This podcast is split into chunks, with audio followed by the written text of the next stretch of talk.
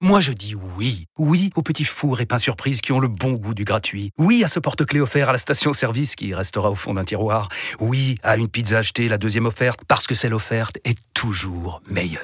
On préfère tous quand c'est gratuit. Chez Skoda, profitez de deux mois de loyer offert sur une sélection de modèles jusqu'au 31 mars. Portes ouvertes ce week-end. Deux loyers offerts après premier loyer en LLD 37 mois sur toute la gamme Skoda, Orenia et Enya Coupé, si accord par Volkswagen Bank. Détails sur skoda.fr. Pensez à covoiturer. RMC, After Galaxy, le podcast. Nicolas Villas. Mais oui, votre podcast After Galaxy est là. Alors merci pour vos retours, vos messages, vos likes également. Alors on vous le dit, on vous le répète hein, euh, à chaque épisode. N'oubliez pas de vous abonner sur votre appli au podcast After Galaxy pour écouter, réécouter les prochains épisodes, mais aussi les épisodes passés. C'est très important hein, d'avoir vos retours. Je sais qu'on vous a manqué pendant longtemps et on est très heureux euh, d'être avec vous. Aujourd'hui, on va découvrir, comprendre, vous expliquer l'une des rivalités les plus chaudes du football mondial, celle qui oppose l'Algérie à l'Égypte. Le 16 octobre dernier, les deux équipes se sont affrontées en match amical, un partout, pas de jaloux. Mais ce match est Dixit euh, Jamel Belmadi, le sélectionneur de l'Algérie, un classico de l'Afrique du Nord, un duel, une rivalité sur laquelle on va s'arrêter dans ce podcast Galaxy. Avec notre spécialiste du foot africain cher MC, euh, qui a eu l'idée d'ailleurs de cette thématique et qui a une haleine de Fennec, euh, Ah. Hamza Ramali. Ah, je sais pas comment le prendre. Euh, écoute, tu le prends comme tu veux, mais si t'as des chewing-gums, c'est bien. Bah justement, j'ai pris un chewing-gum tout à l'heure. Alain de Fennec qui vient de manger un chewing-gum. Ça va Nico? Ça va et toi? Ça va très bien. Je me suis dit Fennec, haleine, ça colle bien, non? Ouais, ouais, ouais. Ouais, c'est vrai qu'ils sont connus justement pour ça en plus. Il est l'un des administrateurs du compte X, comme ça qu'il faut appeler Twitter maintenant, arrobase 11 Masr, dédié au foot égyptien, Mohamed Abdel Ghani, Rani on dit non? Abdelghani. Mohamed Abdel Ghani. Ah, J'essaye, hein, je. I'm trying to, to speak my, uh, to, to progress, to, to improve my Arab. Salut Mohamed, merci d'être avec nous. Merci à toi, merci à toi pour cette opportunité. Euh, je m'attendais pas à recevoir euh, un DM pour euh, parler de- d'Algérie-Égypte. Alors c'est vrai, ça c'est un peu le backstage de- des préparations des galaxies. C'est vrai qu'on s'intéresse souvent à des pays dont on parle moins finalement. Et oui, oui, je viens euh, vous, vous trouver sur les réseaux sociaux. Voilà, c'est comme ça qu'on recrute. tu DM les gens toi hein? Je DM les gens, mais euh, pour le taf, hein, pour le coup, mais vraiment purement professionnel. D'ailleurs, dis-nous Mohamed, d'où vient ta passion pour le foot égyptien? Ma passion pour le foot égyptien, elle commence, euh, elle commence du coup de mon père, euh, supporter du, du Zamalek. Qui est égyptien, ton papa hein Oui, 100% égyptien. Et euh, du coup, il supportait le Zamalek et il m'a mis là-dedans dès que j'avais mes, dès, dès mes 3-4 ans. Et du, coup, je, je suis, je suis vraiment le, le foot égyptien depuis environ ouais, 2008, 2007, 2007, 2008. Fan de qui du coup? T'as le droit de le dire ou pas? Fan du Zamalek. hein. Voilà. Alors, tous ceux qui suivent le compte 11 Master maintenant, ils sauront. tu es démasqué, euh, Mohamed. On va s'intéresser donc à cette rivalité. hein. Toi, t'as un club d'ailleurs en Algérie ou pas du tout euh, Le Mouloudia Club Ah, d'Alger. le MCA, Le les MCA, Chnawa, les Chnawa. Ouais, Ouais, bien, sûr, là. bien sûr que je suis le matin. Euh, Je les aime pas trop. Ils t'ont fait du mal? Euh, contre l'Espérance, quand ils ont fait euh, leur match et qu'on devait gagner, on devait gagner contre Tenguet et euh, eux, ils ont arrangé un match nul entre eux. C'est beau ça. Vous allez voir, il va y avoir des histoires euh, aussi dans, dans ce podcast Galaxy autour de cette rivalité entre l'Égypte et l'Algérie qui trouve son origine à la fin des années 50 et elle a une teneur politique. Dix footballeurs nord-africains, tous vedettes internationales du ballon rond, ont quitté la France au cours d'une opération parfaitement orchestrée. Certains fugitifs ont rallié Tunis, où ils ont été immédiatement pris en main par des émissaires du FLN. Aucun d'eux n'a cherché à nier que ce geste avait pour but d'attirer l'attention de l'opinion publique sur les problèmes d'Afrique du Nord. Voilà, extrait de l'INA hein, en 1958, le Front de Libération Nationale Algérien qui fonde son équipe de foot, alors qui n'est pas reconnu par la FIFA, euh, ce 11 de l'indépendance, qui réalise une tournée mondiale pour faire connaître la cause de l'Algérie, alors en pleine guerre pour son indépendance. Plusieurs pays arabes, entre autres, acceptent de jouer face à cette équipe malgré l'interdiction de la FIFA. Alors c'est pas le cas de l'Égypte, hein, Mohamed, qui, alors qui est dans une situation à l'époque, on va dire football, footballistico-politique un peu compliquée. hein. Oui, c'est un peu compliqué euh, dans le sens où euh, euh, la CAF allait se créer et elle allait se créer du coup en Égypte. Donc euh, on a refusé euh, de recevoir euh, l'Algérie pour euh, des raisons de des raisons politiques quoi, des raisons euh, de, de siège. On voulait juste avoir notre siège euh, notre siège au Caire et euh, être euh, le euh, le monopole du foot africain. Ils veulent pas froisser la FIFA, en gros, les, les Égyptiens. Ça va un peu vexer les Algériens d'ailleurs, euh, Hamza, hein, cette histoire. hein. Ouais, alors vexation algérienne, faudrait peut-être plutôt demander aux acteurs de l'époque, mais c'est vrai qu'affronter l'Égypte, euh, à l'époque, évidemment, pays arabe, pays musulman, mais c'est surtout un pays qui est la puissance régionale du moment, puisqu'on le rappelle, l'Égypte est indépendante depuis 1922, euh, et, et à ce moment-là, l'Égypte a remporté, enfin remporte les deux premières coupes d'Afrique en 57 et en 59. C'est vrai que d'un point de vue euh, diplomatique aussi, mais surtout en termes d'image, affronter l'Égypte pour cette sélection du FLN aurait été quelque chose de- de- de fort. On, va rentrer dans le détail hein, dans, ce podcast, mais il y a aussi une teneur politique dans cette rivalité entre l'Algérie et l'Égypte, euh, Mohamed. Oui, a une teneur politique. Euh, On peut par exemple parler, euh, même avant, euh, on va, en revenir, on va, y revenir euh, justement du match de, de 83. Mais euh, par exemple en 78, lorsque euh, l'Algérie euh, expulse l'Égypte de la Ligue arabe pour euh, avoir signé euh, les accords, euh, les traités de paix avec euh, Israël, qui sont euh, du coup les accords euh, du camp David, il les expulse de la Ligue arabe qui est créée en Égypte et dont le siège est en Égypte.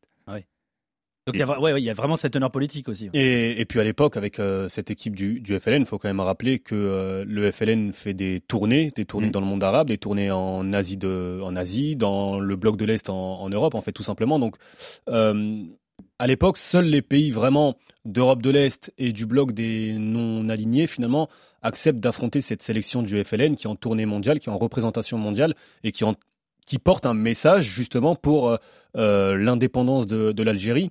Et cette euh, formation du, FLN, elle a aussi acquise son, sa crédibilité sportivement parce qu'il y a eu 91 matchs disputés par cette sélection du FLN, 65 victoires. Donc oui, il y a le sport, mais l'aspect politique a été aidé par justement cette formation du FLN et le sport, donc le sportif. Alors, dans les années qui suivent son indépendance, hein, conquise en 1962, l'Algérie ne va rencontrer l'Égypte qu'assez rarement dans des matchs en jeu. C'est dans les années 80 que la rivalité va commencer à s'intensifier. On l'a évoqué euh, euh, du, bout, euh, du bout du doigt il y a quelques instants. Il y a d'abord une demi-finale de la Cannes en 80, où au terme d'une séance de tir au but, les Fenech écartent les Pharaons avant de s'incliner en finale face au pays hôte qui est le Nigeria. Quatre ans plus tard, les deux nations, trois ans même plus tard exactement, les deux nations se retrouvent au cours d'un match de qualification pour les JO de Los Angeles. Et là...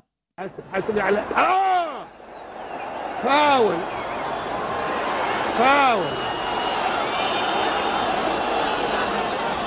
هي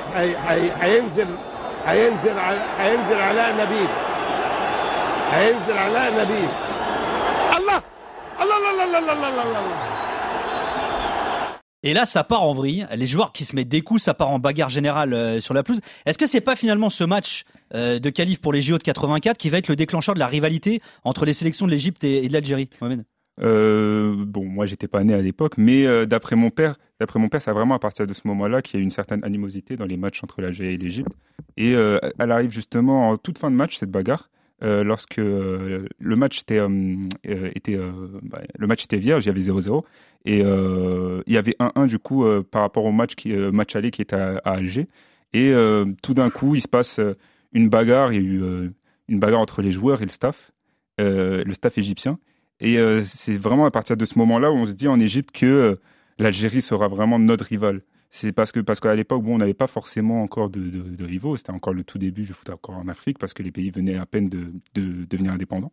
Et euh, bon, c'est vraiment à partir de là que il y a cette animosité. Après, bon, on, reviendra encore sur d'autres d'autres matchs encore plus euh, Encore plus chaud que celui-ci, ouais. Mais, mais c'est vrai qu'on on, on évoquait hein, l'équipe du FLN euh, Hamza, mais c'est vrai que d'un point de vue sportif et vraiment l'élément déclencheur, on a l'impression que c'est là. Il y a aussi le fait Ouais. d'ailleurs que les matchs soient télévisés euh, un peu mieux, on va dire. Aussi, et puis il y a un aspect que je trouve euh, important, c'est que à cette époque-là, on a deux puissances footballistiques régionales qui, pour l'Algérie en tout cas, montent en puissance avec. euh, Alors c'est un terme que je vais peut-être beaucoup utiliser dans ce podcast, mais la génération dorée algérienne, Mm. elle débute justement dans les années euh, 80. Je pense à Lardar Belloumi, je pense à Madjer évidemment, je pense à Assad, l'inventeur de la virgule, de l'élastico, euh, euh, ou celui qui l'a popularisé. On parle beaucoup de Ronaldinho, mais le premier, Bien sûr. évidemment. D'ailleurs, Ronaldinho est algérien, bien sûr.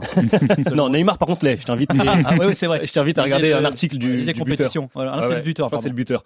Et donc cette génération-là, elle était encadrée donc par quelques euh, par quelques euh, quelques tauliers. Et à ce moment-là, tu sors d'une finale de Coupe d'Afrique en, en 80, tu sors d'une demi-finale de Coupe d'Afrique en 82, tu sors de cette euh, Coupe du Monde 82 avec ces deux victoires, cette cette première, on s'en souvient, face à la RFA, euh, face à l'Allemagne de l'Ouest, championne d'Europe en, titre. Et finalement, tu te fais sortir du premier tour après le, fameux match de la honte entre l'Autriche et la RFA. Donc, il y a une réelle montée en puissance de l'Algérie. Et puis en face, tu as une formation égyptienne qui euh, n'a plus remporté de Cannes depuis 25 ans, mais qui reste aussi sur une demi-finale euh, de Coupe d'Afrique en, en 80. Donc, c'est la suprématie régionale qui commence à, à se jouer à ce moment-là. Et d'ailleurs, pour l'anecdote, hein, c'est euh, l'Égypte qui va se qualifier pour les JO euh, 84 à Los Angeles et euh, ils vont y faire plutôt bonne figure, hein, Mohamed. hein. Ils font euh, deuxième, je crois, deuxième de leur poule euh, derrière la, euh, non, derrière les, Perdent- les, ouais, euh, ils perdent la contre la France, France en en, quart, en ouais. quart. Qui sera le vainqueur d'ailleurs, Mmh, qui sera le vainqueur. Mais euh, ouais, c'est vraiment à partir de ce moment-là. Par exemple, là, mon père, euh, je lui parlais justement de l'émission euh, juste avant, et il me disait que c'est très marrant parce que l'Algérie, qui était favorite à, à l'époque, ben, on, on- on gagnait, on, on gagnait nos matchs face à l'Algérie quand elle était favorite, et dès qu'on a été favori euh, plus tard quelques années plus tard, ou quand même deux décennies, trois décennies plus tard, dès, dès qu'on était, dès qu'on a été favori, on a commencé à perdre contre l'Algérie. Et euh, justement, c'est, euh, il y a le parallèle après qu'on va faire euh, entre deux grosses rencontres qui sont passées entre temps. Mais c'est vraiment à partir de ce moment-là que la rivalité prend de l'ampleur. Alors, ce match hein, de 83 qui était déjà bien pimenté, c'est finalement que l'apéro. En 89, l'Égypte et l'Algérie se disputent une place euh, pour le mondial en Italie. Alors, avant même d'aborder le match, Hamza, Mm. euh, faut se replonger dans ce qu'étaient les qualifs pour une Coupe du Monde pour les pays africains. Oui, oui, bah, oui, c'était un parcours du combattant à l'époque. C'était. euh, Il y avait deux places. Quoi. euh, il n'en restera qu'un quasiment, parce Ouais. qu'il y avait effectivement deux places. C'est vrai qu'on pense à 2026 où l'Afrique aura neuf places plus un barragiste. Euh, à l'époque, euh, 90, il y avait deux places seulement pour le continent africain. Ça veut dire qu'il fallait remporter sa phase de poule et les quatre vainqueurs de la phase de poule s'affrontaient en, barrage. Donc d'un côté, tu avais un Cameroun-Tunisie, de l'autre côté, tu avais un Algérie-Égypte. Et euh, à cette époque, finalement, tu pouvais pas te, te tromper, il n'y avait pas d'accident. C'est vraiment la crème de la crème de la crème du football africain qui se retrouvait en Coupe du Monde. Et alors, justement, lors de ce barrage entre l'Égypte et l'Algérie à l'aller pas de but, le retour se joue en Égypte et ce sont les pharaons qui vont s'imposer. انما لسه كرة في الملعب والكرة عالية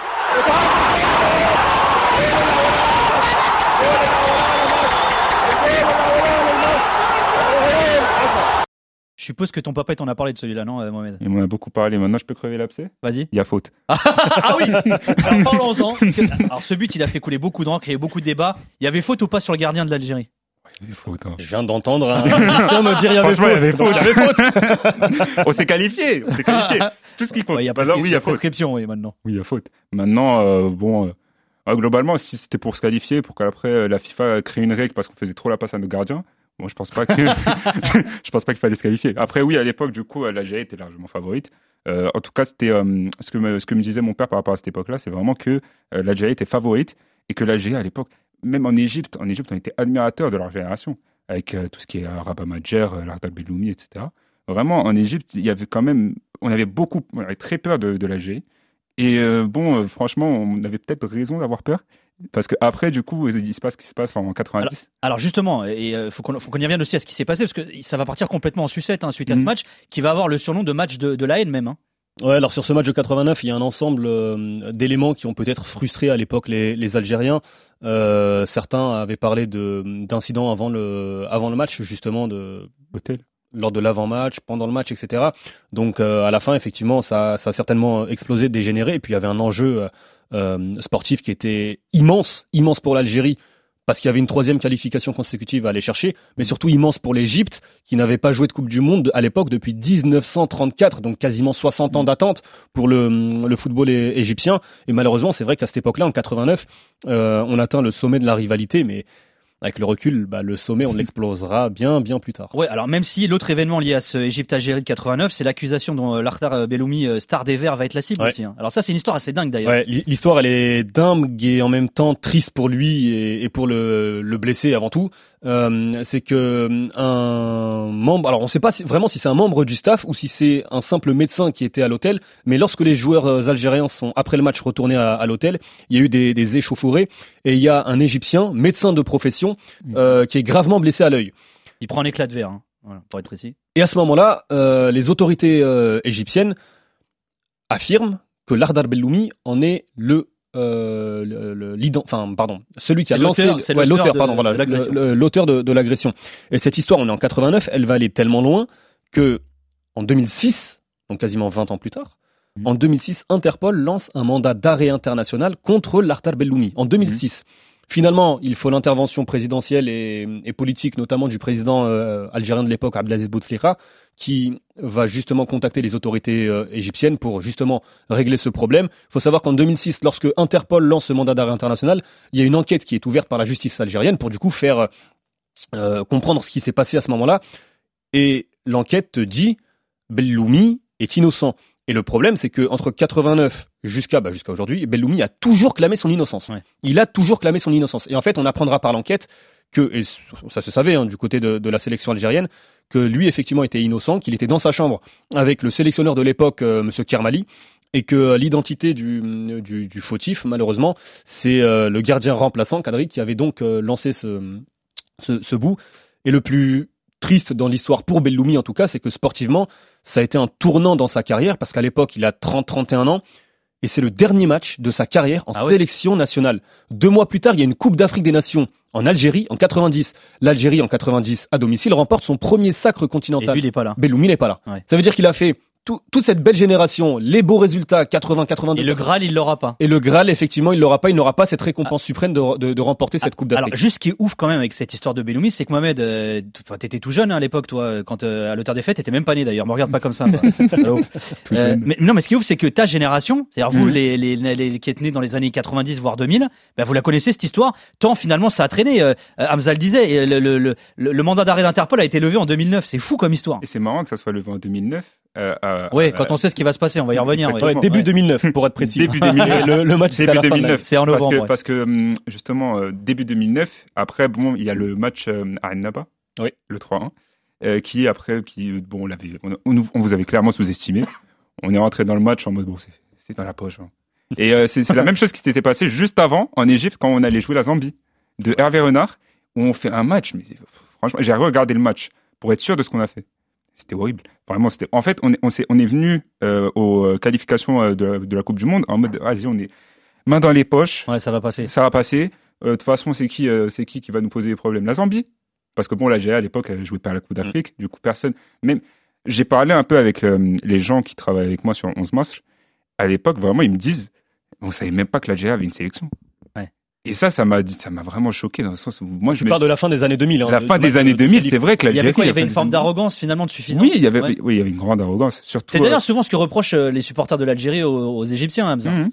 Bah, est-ce qu'on peut leur en vouloir à l'époque? Puisqu'on rappelle, fin 2010, on parle d'une. euh, Enfin, fin 2009, du coup, on parle d'une équipe qui est un rouleau compresseur, qui Ouais. écrase tout sur son passage, qui est double championne d'Afrique en titre, euh, qui a des joueurs extraordinaires, une génération fantastique. Enfin, Alors Ouais. juste avant, on, va y revenir aux années euh, matchs. 2000. Juste une chose euh, par rapport à Benoumi, euh, est-ce que par exemple encore aujourd'hui, est-ce que ta génération euh, euh, aussi, il est considéré comme étant, euh, je sais pas, un rival, je vais pas dire un ennemi, j'aime pas ce mot-là, c'est du foot quoi. Mais est-ce que c'est vrai, il est vraiment perçu comme un, un- on va dire un, ouais, un ennemi, allez, footballistique, on va dire, ou alors il y a une forme d'admiration pour le joueur qu'il était? Après, c'est difficile de parler de notre génération dans le sens où notre génération est vraiment beaucoup trop euh, concentrée euh, sur ce qui s'est passé plus tard. Maintenant, est-ce que euh, ils sont en admiration face au joueur qui est Belloumi? Je pense même pas qu'ils vont regarder. Ouais, euh, qu'ils sachent qui c'est. Je pense pas. Et c'est très, di- enfin, c'est c'est plutôt, enfin, c'est compliqué dans le sens où, par exemple, des jeunes de ma génération pas trop s'intéresser à ça parce que le- leur premier souvenir footballistique, c'est vraiment à partir du moment où on enchaîne les coups d'Afrique. Ouais. Du coup, ils s'intéressent pas trop à ce qui se passait avant. Alors justement, parce que euh, ça va enchaîner les coupes d'Afrique, ce match de 89 avec les incidents qu'on a évoqués, il va avoir une incidence sur la participation de l'Égypte à la Cannes 90 qui est organisée par l'Algérie dont Hamza Mhm. parlait également. Et on, joue- et on joue, euh, on, on y, on y va avec l'équipe B. Alors, mais attends, il y a même menace de boycott à l'époque. Oui, oui, à l'époque- on va pas y à aller. À l'époque, on voulait pas y aller. Ouais. On voulait pas y aller, mais à la fin, on s'est dit bon, on va y aller euh, avec l'équipe B, certes, mais on y allait. Et euh, franchement, on, on va jusqu'en demi-finale, je crois. Non, vous faites dernier de groupe, je crois. Euh, ah oui, dernier du groupe. Zéro point. Ouais, ouais, ouais. N'enflamme pas, Mohamed, on Ouais, l'a checké ouais. quand même, on a bossé. on l'a gagné. oh, faut pas abuser. non, on avait gagné celle de 86. C'est ça, c'est Et attends, comment c'est perçu ça à l'époque? Le fait que l'Égypte menace de boycotter après ce qui s'est passé en 89 et finalement y aille avec une équipe B? Ah Bah forcément, euh, entre guillemets, le mal était fait parce qu'il n'y avait pas de qualification Coupe du Monde. Euh, et puis tu perds. Enfin, excusez-moi, je reviens sur Belloumi, mais il faut quand même parler de l'Artar Belloumi. Il est considéré encore aujourd'hui comme l'un des plus grands, si ce n'est le plus grand joueur algérien de l'histoire du football algérien. Donc c'est la perte quand même euh, d'une idole ou d'une star de, cette génération dorée. Derrière, tu vas aller la chercher. Donc finalement, le, la, déception est, atténuée avec ce, premier sacre continental. Mais c'est vrai que, que 90, euh, finalement, le, le fait que l'Égypte au début menace, finalement, c'est presque anecdotique à partir du moment où toi de ton côté t'as pas la qualification pour la Coupe du Monde 90 et puis derrière tu vas te qualifier, remporter euh, cette Coupe d'Afrique et en plus à domicile. En 2001, un autre Algérie-Égypte va cristalliser la teneur de cette rivalité. Un match de qualif pour le mondial 2002. Alors à l'aller, les Pharaons s'étaient imposés 5-2 face au Fennec. Lors de la dernière journée, l'Égypte joue sa qualif pour la Coupe du Monde dans un duel à distance avec le Sénégal et le Maroc. Elle doit s'imposer face à une Algérie qui est déjà éliminée. Les Égyptiens marquent les premiers sur un péno de Mido. On est à la 68e minute de jeu quand Farid Razi fait ceci. صعب المتابعة يعني ما دام أن المباراة هنا ستكون نهايتها بعد نهاية مباراة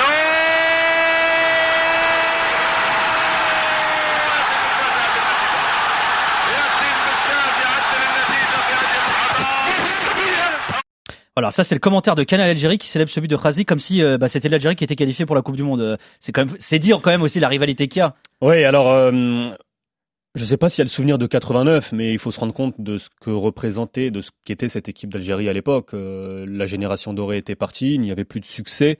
Euh, tu avais des participations, oui, à la Coupe d'Afrique des Nations, quelques quarts de, finale, mais honnêtement, euh, tu retrouvais finalement de la joie dans le fait, oui, d'éliminer un rival historique qui est, l'Égypte, mais aussi, en fait, tout simplement en faisant un résultat positif, je sais pas, mais qui n'est pas une défaite, et en plus à domicile, en plus face à l'Égypte. La cerise sur le gâteau, effectivement, c'est que ton résultat permet, enfin, empêche l'Égypte d'aller à la Coupe du Monde.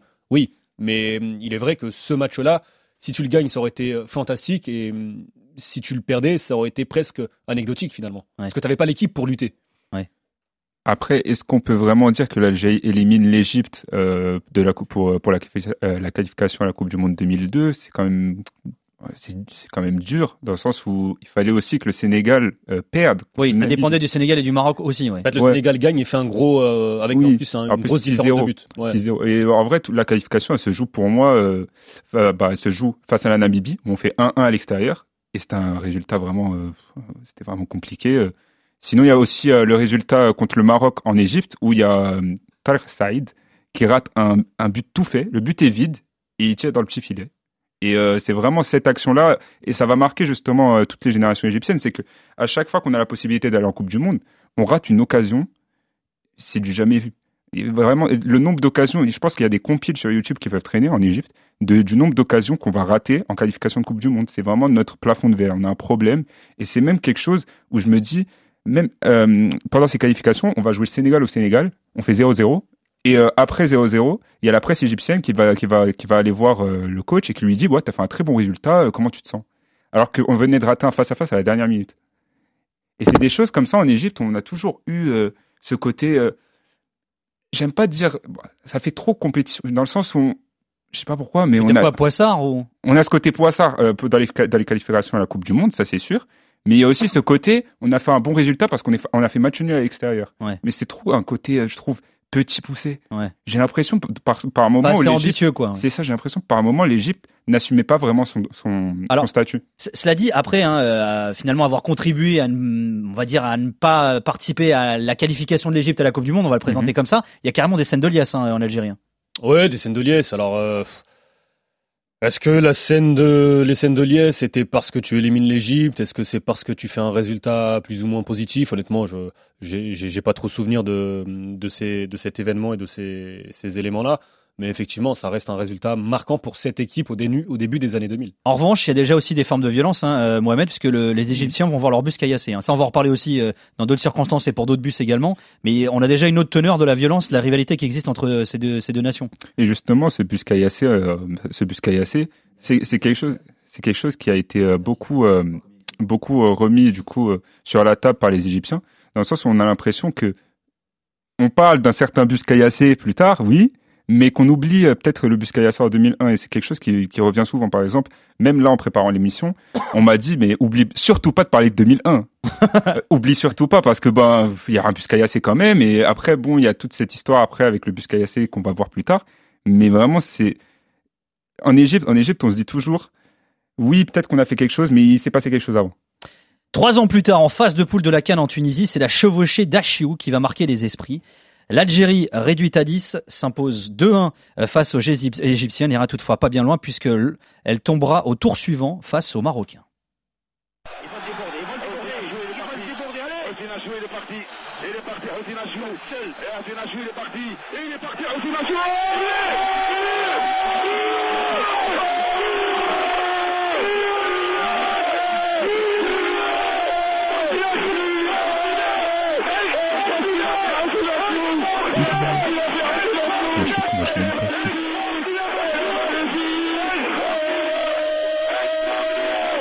Eh, il y est, hein, t'as compris ou pas Il est parti au Sinachio.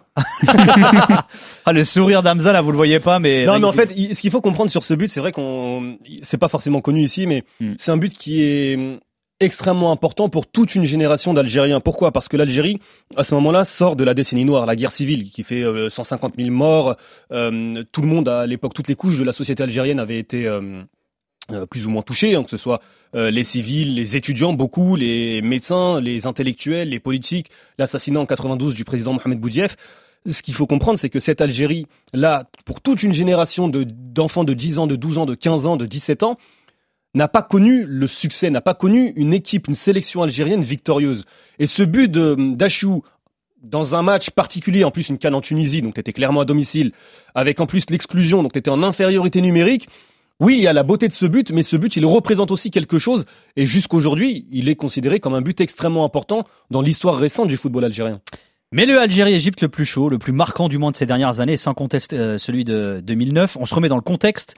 Les deux équipes sont dans le même groupe de qualif pour la Coupe du Monde 2010 et elles s'affrontent lors du dernier match de cette phase de poule. L'Égypte doit absolument s'imposer pour espérer se qualifier pour le mondial en Afrique du Sud. Au Caire, la tension est extrême. L'ex-milieu de terrain international algérien Hassan Yebda a accepté de revenir sur ce match, cet épisode pour euh, Galaxy. Et pour lui, ce Égypte-Algérie de 2009 est le match le plus chaud de sa carrière. Effectivement, oui, ça a été le match euh, le plus chaud de ma carrière euh, d'une d'une manière euh, différente parce que c'est vrai que j'ai déjà vécu euh, plusieurs derbies, que ce soit en Angleterre, en, Italie, Juve Naples, avec l'équipe nationale, contre le Maroc. Voilà, ce sont des derbies, des derbies qui se jouent sur le terrain. Et, et à la fin du match, on se serre la main et et euh, que le meilleur gagne.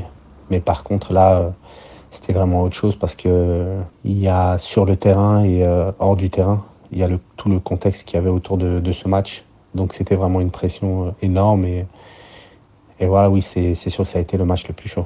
Alors si Yebda s'en souvient encore si bien, c'est parce que le climat était bouillant. À peine arrivé au Caire, le quart des Algériens censés les mener de l'aéroport jusqu'à leur hôtel est caillassé. Plusieurs joueurs sont touchés. Yebda raconte. Bon, Lorsqu'on est arrivé là-bas et que le bus euh, nous a récupérés à l'aéroport et qui nous a emmenés à l'hôtel, on a senti qu'il y avait un souci parce qu'il y avait euh, peut-être une centaine, plus d'une centaine de supporters euh, égyptiens qui nous attendaient sur le bord de la route. Et le bus a ralenti. Donc voilà, on s'est posé une première question. Et, ensuite, on a reçu, c'est à ce moment-là qu'on a reçu les jets de, de pierres, etc., lorsque les vitres se sont, se sont brisées et que des joueurs ont été blessés. Euh, le conducteur est sorti du, du car, carrément. Euh, il s'est enfui et puis il nous a laissé, euh, il nous a laissé là. C'est quand même ouf hein, ce que raconte euh, Hassan Yabda. Alors on, évo on expliquait, hein, on rappelait tout à l'heure euh, Mohamed ce qui s'était passé en 2001 sur le bus de l'Égypte euh, également euh, lors d'un match face à l'Algérie. Enfin c'est des scènes qui sont complètement dingues. Ouais, c'est des scènes qui sont complètement dingues, mais aussi il faut aussi parler. Je pense que c'est quelque chose qui est qui est pas assez évoqué. C'est euh, la manière dont euh, les médias égyptiens avaient vendu le match. Euh, les médias égyptiens avaient vendu le match comme si on allait à la guerre contre l'Algérie. Mais c'est clair, vraiment, tu peux, tu peux aller voir euh, sur YouTube. Franchement, je peux t'envoyer des liens. Les médias égyptiens parlaient du match comme si c'était vraiment.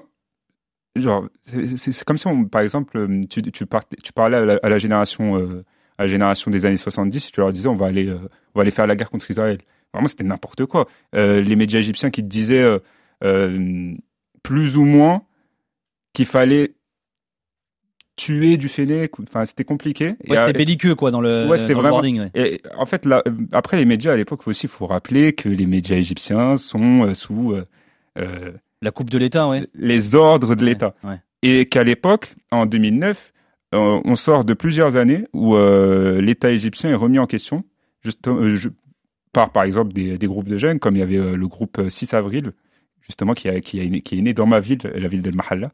Et c'était une grève, justement, une grève du 6 avril. Et c'était des grèves concernant euh, les conditions de vie, etc., en Égypte. Et euh, à l'époque, le, le président Moubarak commençait déjà à perdre un peu son autorité sur le pays. D'ailleurs, en préparant le podcast, moi je suis tombé sur euh, une, une, intervention de Moubarak qui se rend carrément euh, à l'entraînement des joueurs de, de, de, de l'Égypte. Mm. Il est filmé par les caméras et là il dit euh, il faut gagner demain, le pays compte sur vous, on vous attend. Il a des termes déjà limite belliqueux également, mais il met une pression de dingue également sur les joueurs aussi. Il met une pression de dingue et ça va se ressentir justement sur le match où après les cinq premières minutes, on marque l'ouverture du score de, de Zaki. On sent une certaine tension où les joueurs, tu as l'impression que les joueurs ils sont bloqués même dans leur comportement, dans, dans, dans, dans, les, dans même dans le jeu, ce qu'on voyait, c'était complètement. Euh, bah en fait, on a déjoué. Et, et même si, oui, il y, a ce, il y a ce résultat, on gagne 2-0 à la fin.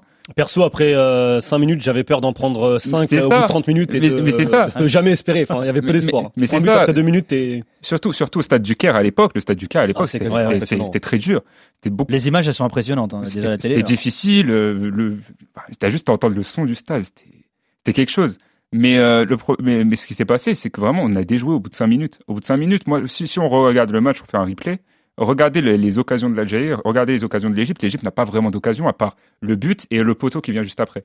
Mais mis à part ça, on n'a pas d'occasion jusqu'au but euh, qui nous délivre dans les- à, la, à la 96e minute. Pour en revenir sur le hors-foot et, et les contextes, l'Algérie ils sont dans une situation alors à la fois tendue parce qu'il y a ce caillassage du bus, il y a toute cette pression euh, politique Mm. populaire euh, qui est mise euh, par les, les Égyptiens, euh, mais il y a aussi une forme d'espérance, notamment euh, euh, depuis le match aller euh, chez les Algériens, Hamza. Ouais, non, mais cette campagne de qualification algérienne, elle est complètement folle parce qu'en fait, l'Algérie n'aurait jamais dû se retrouver là.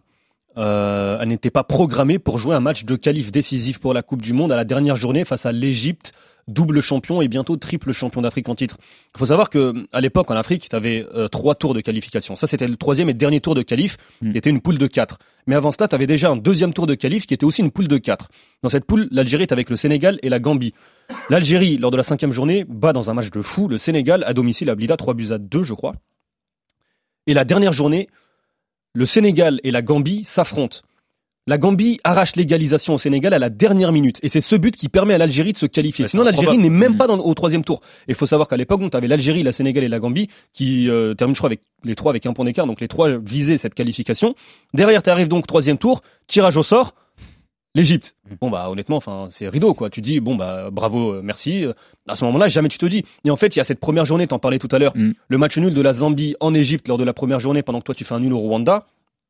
Deuxième journée en juin, Algérie-Égypte à Blida. Démonstration algérienne. Tu gagnes 3 buts à 1, tu menais 3-0. Enfin, tu, tu comprends pas ce qui se passe. Tu comprends pas ce que fait l'Égypte. Tu comprends pas ce qui arrive à l'Algérie. Et c'est à ce moment-là, derrière, t'as, quelques jours après, tu as un troisième match où tu vas gagner en Zambie, la Zambie d'Hervé Renard, justement, qui sera championne d'Afrique quelques années plus tard. L'Algérie n'avait plus gagné à l'extérieur, je crois, depuis 7 ou 8 ans. Et tu vas gagner, du coup, deux matchs importants face à l'Égypte et face à la Zambie. Et en fait, à ce moment-là, tu commences à croire et tu commences à rêver. Ah, mais peut-être, il y a On une chance, peut-être qu'on va y aller en Coupe du Monde.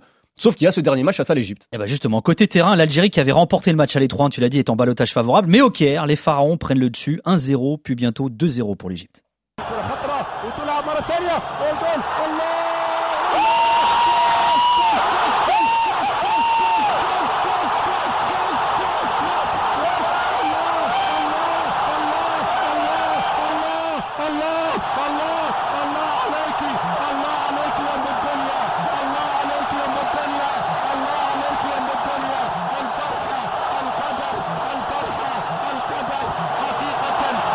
Alors l'Égypte qui fait son retard. Alors Mohamed cela dit, l'Égypte elle a aussi un statut à assumer parce que euh, Hamza le disait, ça fait longtemps que l'Algérie va pas à la Coupe du Monde euh, non plus. Est-ce que tu dirais que l'Égypte était favorite quand même euh, avant ce match retour ou pas?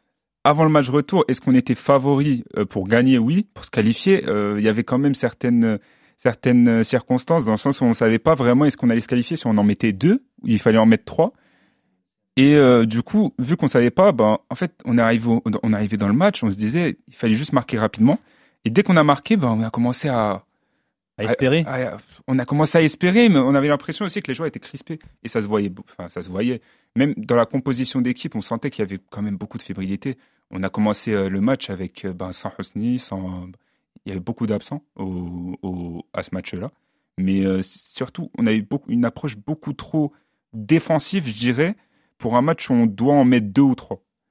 Et euh, c'est quelque chose qui, enfin, on n'a vraiment pas créé d'occasion. Aboutrika qui a fait un mau- mauvais match, très mauvais match euh, d'Aboutrika.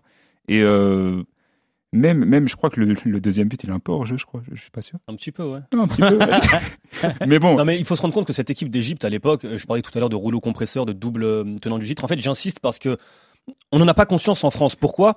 Parce que trois quarts, 90% même de ces joueurs n'ont jamais joué en Europe. bah oui. Ça veut dire qu'en Europe, le fan de foot, même acharné de foot, qui n'a jamais regardé une Coupe d'Afrique, ne connaît pas Mohamed Aboutrika, qui est l'un des meilleurs joueurs de l'histoire du foot africain. Ne connaît pas El Hadari, le gardien, qui est devenu encore, euh, qui est encore aujourd'hui, d'ailleurs du foot. Oui, et qui est euh, le le joueur gardien. à avoir le, le joueur le plus âgé à avoir joué un match de Coupe du Monde, c'était en Russie en, en 2018. Euh, Il y a un paquet de joueurs, Wael Gomra, le défenseur central, Hosni Abdurrab au milieu de terrain, Ahmed euh, Hassan. Ahmed Hassan qui lui a joué un petit peu en Europe, Oui, en à Beşiktaş. Beşiktaş, mais enfin c'est c'est mineur. Mohamed Zidane qui a joué à Dortmund, mais Mohamed Zidane, c'était un joueur mineur, enfin mineur non, c'était un titulaire, mais c'était pas l'un des meilleurs joueurs de la génération Hassan Shehat de, de, de Et de base, 2006, 2008, C'est- 2010. Cette même équipe qui gagne la Coupe d'Afrique en 2008, oui, d'accord, il commence titulaire, euh, Mohamed Zidane, alors que bon, il joue à Dortmund par rapport aux autres. euh, les autres, ils jouaient tous en Égypte. Mais c'est pas un titulaire de base. Mais- De base, le titulaire, c'était Aboutrika, mais c'est juste qu'Aboutrika a commencé la compétition blessé. Du coup, il avait commencé sur, il avait commencé sur le banc. Avant de reprendre sa place de titulaire au fur et à, me- au, au fur et à me- au- au fur et à mesure de la compétition. Et euh, Mohamed Zidane, d'ailleurs, il, il passe remplaçant au fur et à mesure de la compétition. oui, Et c'est lui qui rentre justement à, la finale et qui fait la passe D du coup pour et t'as aussi Amr Zaki, ça veut dire que cette, cette équipe-là, elle n'est pas forcément connue. On parle beaucoup de la génération de la, de la même, même, même époque. Côte d'Ivoire, Cameroun, on en parle beaucoup et on connaît en France et en Europe. L'Égypte, on ne connaît pas parce qu'on n'a pas vu en Ligue des Champions ces joueurs, on n'a pas vu en Coupe de l'UEFA, on n'a pas vu en Coupe du Monde malheureusement du coup pour vous. Et puis finalement, mais non, et puis euh, finalement, on l'a vu juste en Coupe des Confédérations 2009, où ils perdent à la dernière minute face au Brésil 4-3, où ils vont battre l'Italie, mais elle se fait sortir au premier tour parce qu'ils ont mal géré le dernier mais- match. mais tu vois, Et cette équipe, coupe- elle est la Coupe des exceptionnelle. La Coupe des Confédérations, elle représente exactement l'Égyptien. On va faire des gros matchs face, à, face, face au, Brésil, Brésil, Italie. et l'Italie, et, Et on va aller perdre petits, contre, contre- ouais. contre les États-Unis alors qu'on était largement favoris. Alors vous avez entendu hein, le commentaire, on va dire pro-égyptien, euh, Ouais. qui Qui n'est Euh, pas égyptien. voilà, qui n'est pas égyptien. Voici le commentaire de Canal Algérie à l'époque. Égalisation égyptienne. Égalisation égyptienne alors qu'on jouait les arrêts de jeu. Ainsi est fait le football. Qu'est-ce que Ainsi je est fait le football. Qu'est-ce que je le kiffe, Mohamed Boutrique. Ah, il Vraiment, a je me fais des YouTube. extraordinaires, ouais, ouais, Incroyable. franchement. Alors, il parle d'égalisation égyptienne parce que là, euh, Hamza, il se produit un truc de fou avec cette victoire 2-0 de l'Égypte. On rappelle, hein, on est dans le dernier match de la phase de poule. Euh, 3-1 au match aller euh, euh, pour, pour, pour, pour, euh, Mhm. l'Algérie. Là, il y a 2-0 pour l'Égypte et là, il se passe un truc de dingue. Alors, il il faut comprendre qu'au coup d'envoi de ce match, l'Algérie avait trois points d'avance. Il y avait différents scénarios selon les différences de buts. On rappelle, à l'époque, c'est la différence de but générale qui primait prioritairement. L'Algérie, en cas de victoire, de match nul ou de défaite par un but d'écart, l'Algérie se qualifiait. Mhm. En cas de victoire de, par trois buts d'écart minimum, donc 3-0, 4-0, 5-0, etc. de l'Égypte, l'Égypte y allait et l'Algérie est éliminée. En cas de victoire par deux buts d'écart, peu importe le score, match d'appui, match de barrage. Pourquoi est-ce que le but à l'extérieur n'est pas pris en compte? C'est une question à laquelle aujourd'hui je n'ai toujours pas la... je ne comprends Alors, pas pourquoi si- la FIFA Alors moi j'ai regardé parce qu'à l'époque Bla- Seb Blatter explique, il dit, euh, il le dit d'ailleurs, il dit selon la réglementation, les textes de la FIFA, en gros voici les critères de départage. Oui. Il n'y a pas le critère. Le Mais but- pourquoi C'est ça ma que c'est comme ça, parce que c'est la règlement FIFA. Parce que de- depuis c'est arrivé, c'est-à-dire Ouais, que tu avais critère euh, en cas de 2-0 du coup, Ouais, comme c'est le cas. Tu as même différence de but, meilleure euh, attaque, c'est similaire, euh, même nombre de buts euh, encaissés. Du coup, défaite par deux buts d'écart pour l'Égypte à Blida, puis victoire par deux buts d'écart. Donc tous les critères sont euh, identiques entre l'Algérie et l'Égypte. Du coup, match d'appui au Soudan et pas en Tunisie. L'Algérie voulait Tunisie, l'Égypte voulait le Soudan. Tirage au sort. On n'a jamais vu les images, mais tirage au sort, finalement, c'est le, c'est le Soudan. Et finalement, donc, ce, ce match d'appui, quatre jours plus tard, à, à Omdurman. Mais, mais ce qui est marrant, euh, justement, à propos de, de, de- du départage, c'est qu'il y a des Égyptiens qui n'étaient pas au courant. Ça veut dire, il y a des Égyptiens dans leur Ouais, tête. sur là, le terrain, tu veux dire Il y a des Égyptiens, ils étaient, ils étaient pas au courant dans leur tête. Bon, on gagne 2-0, c'est bon. Ouais, parce qu'on a marqué à l'extérieur. même- Non, même- les supporters, pas les joueurs. Honnêtement, Ouais, les enfin, supporters. nous- oui, les oui, nous, oui, nous, oui, plusieurs jours avant, nous, on Par exemple, connaissait exemple, les, par exemple, par exemple, même moi, tu vois, dans ma famille, bah, j'étais pas au courant. Ouais. Dans le sens où moi, moi, après la victoire, on est sorti, on est sorti avec le drapeau égyptien et tout. On était en mode, ouais, c'est bon. On est qualifié. On, on rentre à la maison, on se dit, euh, C'est vrai que ce but, à la dernière minute, à la dernière seconde de la dernière c'est minute, tu, tu vois le stade, il explose. Ah oui. C'est vrai que tu as l'impression de la qualification, mais C'est juste, c'est pas la qualification qui est fêtée, puisqu'il n'y a pas Oui. de qualification, c'est juste le fait de rester en vie. Ouais. Parce que Mm. s'il n'y a pas ce but, t'es éliminé. Et d'ailleurs, ce qu'il faut savoir, Voilà. ce qu'il faut savoir, c'est que 30 secondes après le 2-0, il y a une énorme balle de 3-0 pour l'Égypte. Barakat.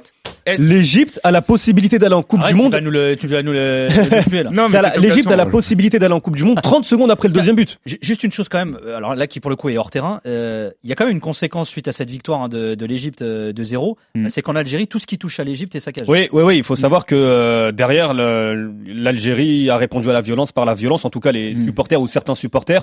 Et il faut savoir que les bâtiments euh, euh, plus ou moins liés à l'Égypte ont été attaqués. Je pense notamment à la compagnie égyptaire, euh, dont euh, le, le- le- le siège ou même le, le- magasin, enfin le- l'entrée, euh, même ouais, tout le magasin à l'intérieur a été complètement saccagé. Je pense à Jeezy, qui est un opérateur de téléphonie euh, mobile euh, en Algérie, algérien, mais qui est affilié à une, je crois que ça s'appelle Orascom, qui est affilié à une compagnie euh, ah, égyptienne. ouais. Donc, effectivement, la, la réaction, elle a été sanglante aussi du côté algérien, suite d'abord suite au caillassage, puis suite à la défaite. Mm. Et le 18 novembre 2009, c'est donc à Khartoum que l'Algérie et l'Égypte se disputent la dernière place pour la Coupe du Monde 2010, quatre jours seulement après la rencontre ultra tendue du Caire. Fennec et Pharaon sont de nouveau face à face. Comme nous le confie Hassan Yebda, l'atmosphère est toujours aussi tendue, y compris dans le vestiaire. L'ambiance dans le vestiaire, oui, c'est sûr qu'elle était, euh, vraiment électrique. hein. On, était très très soudés euh, et euh, on attendait qu'une seule chose, c'était gagner ce match pour se qualifier après 24 ans de non-qualification en Coupe du Monde. Ensuite, euh, dans le tunnel euh, entre les joueurs, euh, je vais dire qu'il n'y a pas eu d'animosité, étant donné qu'ils savaient très bien que, que ça allait très très mal se passer dans le tunnel. Donc ils nous ont fait rentrer par deux tunnels différents et on s'est retrouvés sur le terrain. Et les tribunes du Château Rouge, hein, c'est ainsi qu'on surnomme le stade, sont elles aussi en ébullition. Le match est fermé, serré. Il n'y aura qu'un vainqueur, qu'un seul but aussi. Il est signé Antar Yaya, suivi euh, de la réaction 14 ans après, toujours d'Assane Yebda. دي ماي الحكم السيشيلي واحد من احسن الحكام في افريقيا كره في الوسط من حسن يبدا يوصلها مباشره لميغني ترجع لكريم زياني يرفعها من هناك هيله من كريم زياني صعبه هيله ممتازه ولا لا يا بابا يا بابا الله الله الله الله جول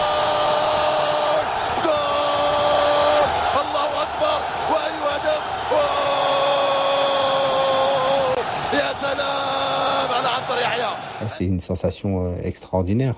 Je pense que c'est mon meilleur souvenir et de loin euh, durant, durant ma carrière.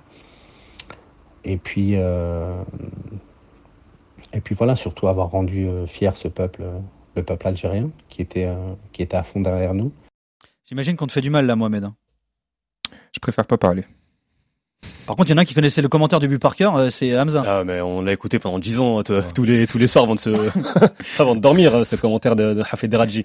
Mais euh, ce qui est particulier avec ce match, et, et mine de rien, euh, pour revenir aussi sur le match précédent, c'est que là, avec ce barrage, quoi qu'il arrive, Quel que il allait soit- avoir quel que un soit X. vainqueur. Quel que Mhm. soit X. Quel que soit X. Quel que soit X, il allait avoir un vainqueur. Il allait avoir donc un qualifié. Je dis ça parce que en Égypte, finalement, le 2-0, c'était le meilleur résultat, entre guillemets, d'un point de vue sécuritaire. Mm. Comme il restait encore un match à jouer, il n'y en avait pas à avoir d'in- d'incident ni d'un côté ni de l'autre. Mais là, la fédération soudanaise, sincèrement, elle a plutôt bien géré la chose parce que tu te retrouves avec une patate chaude, l'organisation d'un match explosif. D'ailleurs, Yebda qu'on a eu hein, pour ce podcast, il nous l'a dit. Il a dit, euh, nous en Algérie, on, et d'ailleurs, il, euh, c'est un son qu'on passe pas, mais je vous le dis, euh, je, je rapporte ses propos. Il remercie d'ailleurs la fédération et d'ailleurs le peuple soudanais pour son accueil et la façon dont ils ont géré ça également, hein, parce que c'était méga tendu. Hein, Évidemment, le, stade, Comme tu dis, c'est une patate chaude. hein. le, le stade est totalement coupé en deux avec d'un côté les supporters égyptiens, d'un côté les supporters euh, algériens. Hassan Yabdal disait les deux équipes sont rentrées par deux tunnels différents. aussi, ça, c'est un truc de fou, c'est Ouais. incroyable. Le, le- la fédération euh, soudanaise était responsable de l'organisation et de la sécurité de ce match. S'il se passait quoi que ce soit, Ouais, c'était pour eux. Quoi. la fédération soudanaise est susceptible derrière de prendre une sanction de la FIFA. Ouais. Et honnêtement, ils ont vraiment très bien géré le- la situation. Alors, il y a quand même une chose, euh, Mohamed, c'est qu'il va y avoir aussi des conséquences politiques hein, suite à, à cette qualification de, de l'Algérie. hein. Ouais, il y a des conséquences politiques, justement, euh, dû au fait que euh, le président du coup, Hosni Moubarak, avait commencé à perdre euh, la main euh, sur, euh, sur euh, son peuple et il voulait euh, justement mettre euh, son fils euh, Gamal Moubarak euh, dans euh, l'imaginaire collectif des Égyptiens en mode je- il, il passe à la télé euh, C'est le souvent. successeur, quoi. C'est le successeur. Et c'était censé être vraiment celui qui allait prendre justement après la qualification à la Coupe du Monde, la qualification à la Coupe du Monde. C'était juste pour se dire, ça y est, on a une sécurité, maintenant tu peux y aller. Mais du coup, vu que ça s'est pas passé, on s'est plus ou moins rabattu sur ce qui va se passer après. Et euh, je vais raconter justement l'histoire du chant. Mais euh, ça, s'est- ça, ça, ça, ça a été reporté, ça s'est freiné. Et euh, justement, après, on va jamais vraiment avoir euh, la succession de Moubarak parce qu'après, en 2011, il se passe la révolution.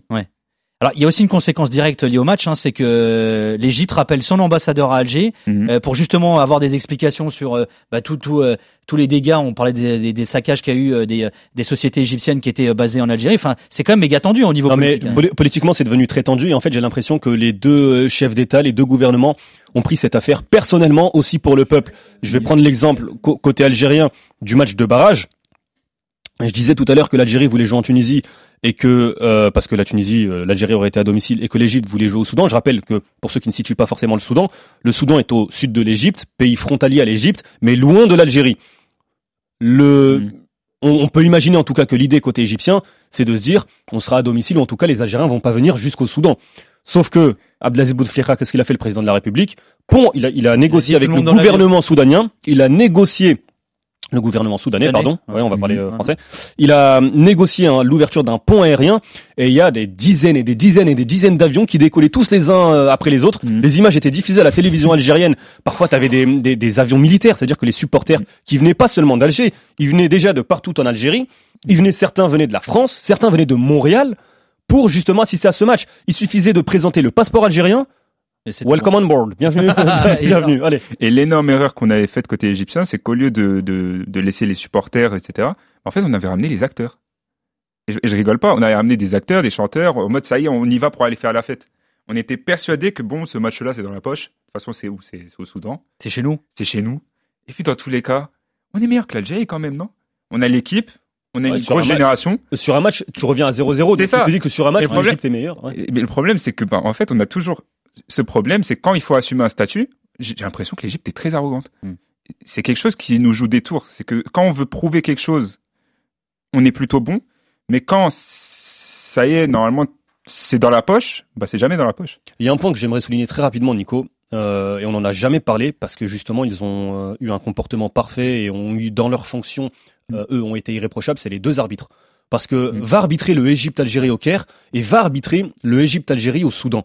Les deux arbitres, euh, Eddie Maillet, c'était des Seychelles pour le match de barrage, et je crois que c'était Monsieur Damon, un Sud-Africain, pour le match à, euh, au Caire. Sincèrement, bravo à eux parce que tu te retrouves dans un contexte explosif. Il y a eu des échauffourées sur le terrain dès qu'il y avait un coup. Forcément, tu veux marquer euh, l'adversaire, un tacle un peu trop appuyé, ça commence à, à s'échauffer. Sincèrement, enfin, j'ai rien contre nos arbitres en Ligue 1, hein, mais si tu mets un arbitre de Ligue 1 arbitrer ce match, ça peut se finir à 7 contre 8. Alors, on va te remonter le moral, hein, Mohamed, hein, parce que seulement deux mois après cette double confrontation, l'Égypte et l'Algérie se retrouvent en demi-finale de la Cannes 2010, et là, les pharaons vont prendre leur revanche.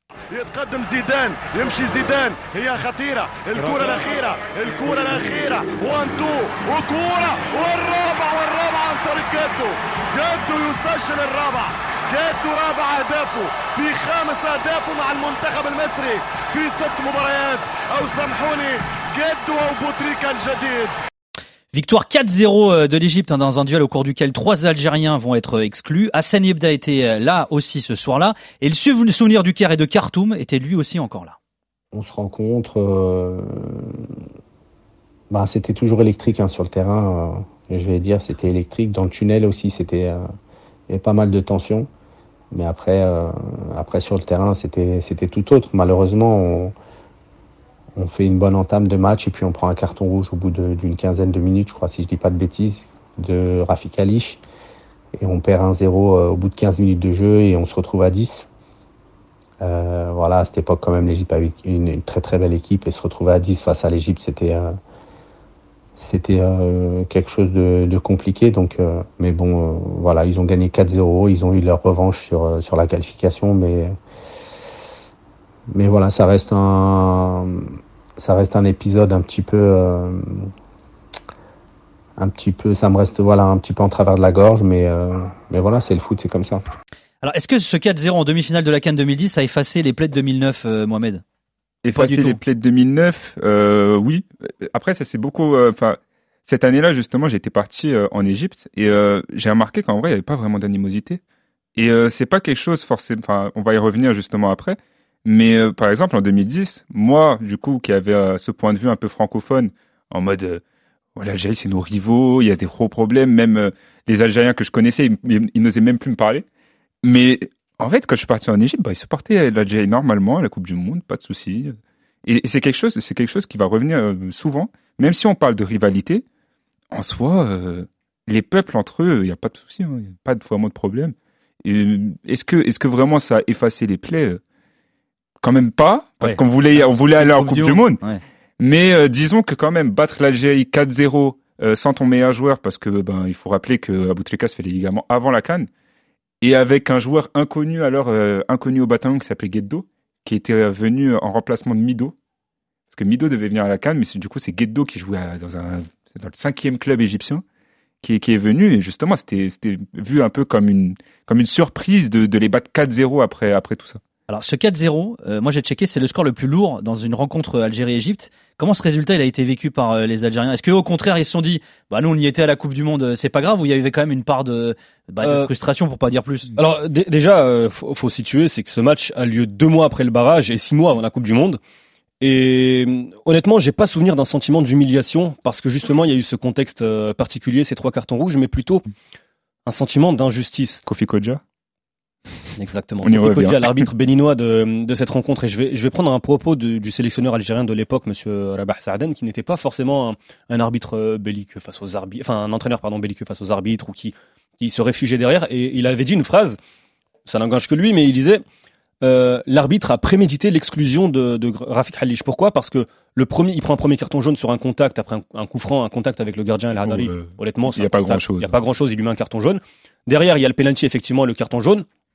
Et donc le, le carton rouge et, et l'exclusion. Et c'est vrai que ce match, il, il part euh, derrière en, en sucette entre guillemets. Pourquoi? Parce que T'as le penalty de, je crois que c'est Hassan Abdrab, Abdrab. Pardon, qui frappe le penalty. Il doit être retiré. Il doit être retiré parce qu'il y a le fameux temps d'arrêt, Mhm. le temps d'arrêt Ah, qui déséquilibre. King. Shaoxi, il est parti d'un côté, l'autre il la glisse. Et puis surtout derrière, t'as Shaoxi qui va s'embrouiller avec l'arbitre. Mais quand je te dis s'embrouiller, Nicolas, c'est pas simplement Non mais j'ai vu protester, les images, c'est tête contre tête. Ouais, ouais, Tête mais- oui, mais c'est carton rouge. Mais C'est c'est Shaoxi, Shaoxi, c'est Shaoxi. Bah mais- oui. C'est si tu veux, Shaoxi. mais il y a un arbitre derrière qui doit, qui doit prendre ses responsabilités. Oui, il doit prendre- Sur un truc pareil, c'est carton rouge. Rouge. Il lui met un jaune et derrière, jusqu'à l'heure de jeu, la 65e minute, tu tiens le 1-0. L'Égypte a pas mal de balles de 2-0, mais Mm. l'Algérie est- C'est vraiment existe encore de, de Belhadj. et après, c'est parti en Ouais. sucette à la, à la fin parce que Belhadj il fait un attentat et Shaoxi il Après- part encore en sucette à la, à la fin. Trois cartons rouges. Il n'y a pas de sentiment vraiment de, de, franchement, de- le, le rouge de Belhadj, Il est mérité. il est Mais mérité. bien sûr. Mais franchement, il faut avouer quelque chose. Je sais pas si tu as regardé un replay du match. Euh, le latéral droit égyptien, du coup, qui était Ahmed Mohammadi, dès qu'il avait le ballon, il faisait une passe à l'aveugle. Euh, dès qu'il avait le ballon, il- Si, si, vas-y, vas-y. euh, dès qu'il avait le ballon, il avait une, il, faisait des passes à l'aveugle, il faisait des, des manières de sorte à énerver justement. Et au bout d'un moment, le Hadj, il, pète un câble, il lui fait un gros tacle, deux pieds décollés, et il prend rouge. Ce qu'il faut savoir sur ce match, c'est que Kofi Kodja derrière a été suspendu par la, par la, par la, par la CAF. hein. Et justement, Et il a raté la Coupe du Monde à cause de ça. Tiens, juste je voulais vous entendre également sur un truc, c'est que dix ans plus tard, en 2019, l'Algérie va remporter la deuxième canne de son histoire en Égypte aussi. Alors ça, ça, pique un peu ou pas du tout euh, finalement quand on est égyptien Franchement, en fait, ce qui nous a piqué, c'est surtout l'élimination. Mais après l'élimination, moi, en tout cas, à l'époque, j'ai passé, j'ai passé toute la Coupe d'Afrique, euh, j'ai passé toute la Coupe d'Afrique en Égypte. Et en fait, il y avait vraiment, il y avait rien. Dans le sens où moi, je, je regardais les matchs au- dans, dans les cafés, etc. Moi, je m'attendais à ce que les Égyptiens, justement, supportaient euh, l'équipe qui était en face de l'Algérie. Et ce qui se passait, c'était tout l'inverse. Euh, je suis arrivé, je voyais euh, les Égyptiens, ils- dès qu'il y avait un but de, de, de l'Algérie, ils célébraient. Euh, dès qu'il y avait une décision contre l'Algérie, ça insultait l'arbitre. Dès qu'il y avait un but, un but, ça insultait Mboulhi. C'était n'importe quoi. Non, et, je peux témoigner parce que j'ai fait la finale justement au, au Caire et c'est vrai que j'étais le premier surpris. Je savais pas du coup dans quel contexte j'allais arriver en Égypte et tout le monde, que ce soit Mm. euh, policier, euh, chauffeur de taxi, au restaurant, tout le monde vraiment soutenait l'Algérie et, Et- nous et avec que veux- des mots gentils et doux et pour Et tu veux savoir, et tu veux savoir en soi, le peuple égyptien, il a une facilité euh, à se ranger derrière euh, les pays, les pays arabophones et les pays musulmans. Et c'est une question justement, par exemple, quand, quand, quand on regarde la Cannes, les Égyptiens supportaient beaucoup la Tunisie parce qu'il y a beaucoup de joueurs tunisiens en Égypte, supportaient beaucoup le, le Maroc parce que c'est un pays arabe et musulman, et ils supportaient beaucoup l'Algérie parce que c'est un pays arabe et musulman, mais aussi parce que vous jouez bien. Et ça, c'était assumé chez nous. C'est, on se disait, mais pourquoi nous on joue pas comme l'Algérie? Alors, alors, je- alors, je vais pas, euh, j'aime pas trop les généralités, les clichés. mais. C'est vrai que moi, j'ai rarement entendu un Algérien dire ça. Sur le- les Égyptiens Bah, vous supporteriez Bah, l'Égypte à la Coupe du Monde, par exemple. Moi, moi, à, à titre, euh, à titre personnel, je supporte toutes les équipes africaines. Après, c'est vrai que sur la dernière finale, non, sur la dernière. C'est le Gandhi, sur la, sur la- diplomatique. non, mais sur, sur la dernière finale de la Coupe d'Afrique, par exemple, c'est vrai que après, c'est l'histoire autour du Sénégal qui voulait que, que j'aurais aimé et que j'étais Après l'Égypte, c'est la dernière gagne. canne, ils sont pas ouf en termes de Et, jeu. et Oh, en termes de jeu, c'est c'est pas forcément la plus belle équipe. ils avaient bête de coach. hein. sur, sur 2000, oui, oui, oui, bah, demande ça aux, Égy- aux Égyptiens. Même aux Qatariens, en ce moment, pour leur demander. Euh, sur 2019 et, et pour conclure sur 2019, moi il y a un point qui, qui est symbolique et qui est magnifique, c'est que Rafik Halish, c'est celui qui se prend la pierre, qui se prend l'une des nombreuses pierres euh, en 2009 et qui sort du car avec euh, le, Oui. le, le front en en sang et l'image elle est impressionnante. Et c'est lui qui en 2019 euh, remporte la Coupe d'Afrique en, en Égypte et il arrête sa carrière internationale après cette Coupe d'Afrique. Les gars, ce podcast touche à sa fin. On a fait une petite heure, hein, mine de. rien. Et encore, on n'a pas parlé de tout ce qui est finale de Coupe du Monde Oh militaire là en là. 2011 avec Oui, une bagarre Avec générale. On n'a pas parlé de la Oh là. le Le match, match de en cours de récréation aussi, celui-là. Ouais, ouais, Elle est pas mal, figure-toi, hein. figure- figure-toi que ça a été vraiment un marqueur important aussi. hein. Et la coupe arabe aussi, c'était c'était quelque chose. Merci beaucoup, Mohamed Abdelrani. Je rappelle, on retrouve sur le compte X11 Muscle qui est dédié au foot égyptien. Merci d'avoir été avec nous. Merci à toi. Alors, on a parlé en antenne tout à l'heure du foot égyptien d'une façon générale, la façon Oh là dont ça se passe. C'est quoi On va se faire un podcast, un de ces quatre, sur le, un, un Galaxy sur le foot égyptien. Tu viendras avec euh, grand plaisir. Pas de Ramani qu'on retrouve partout finalement. Si tu le dis. Ouais, je te, bah, je te- je te le dis. En tout cas, moi, je le trouve. Et on se quitte comme d'hab avec du bon son. Ayam et son Pharaon revient. Euh, on remercie Jimmy Brown et Jérôme Thomas à la production. On remercie Sylvain Kemener à la réalisation. Et comme d'hab, bisous. Prenez soin de vous.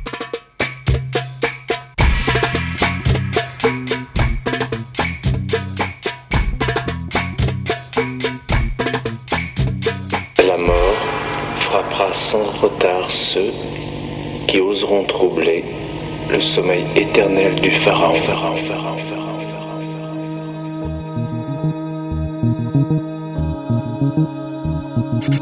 RMC After Galaxy, le podcast. Nicolas Villas.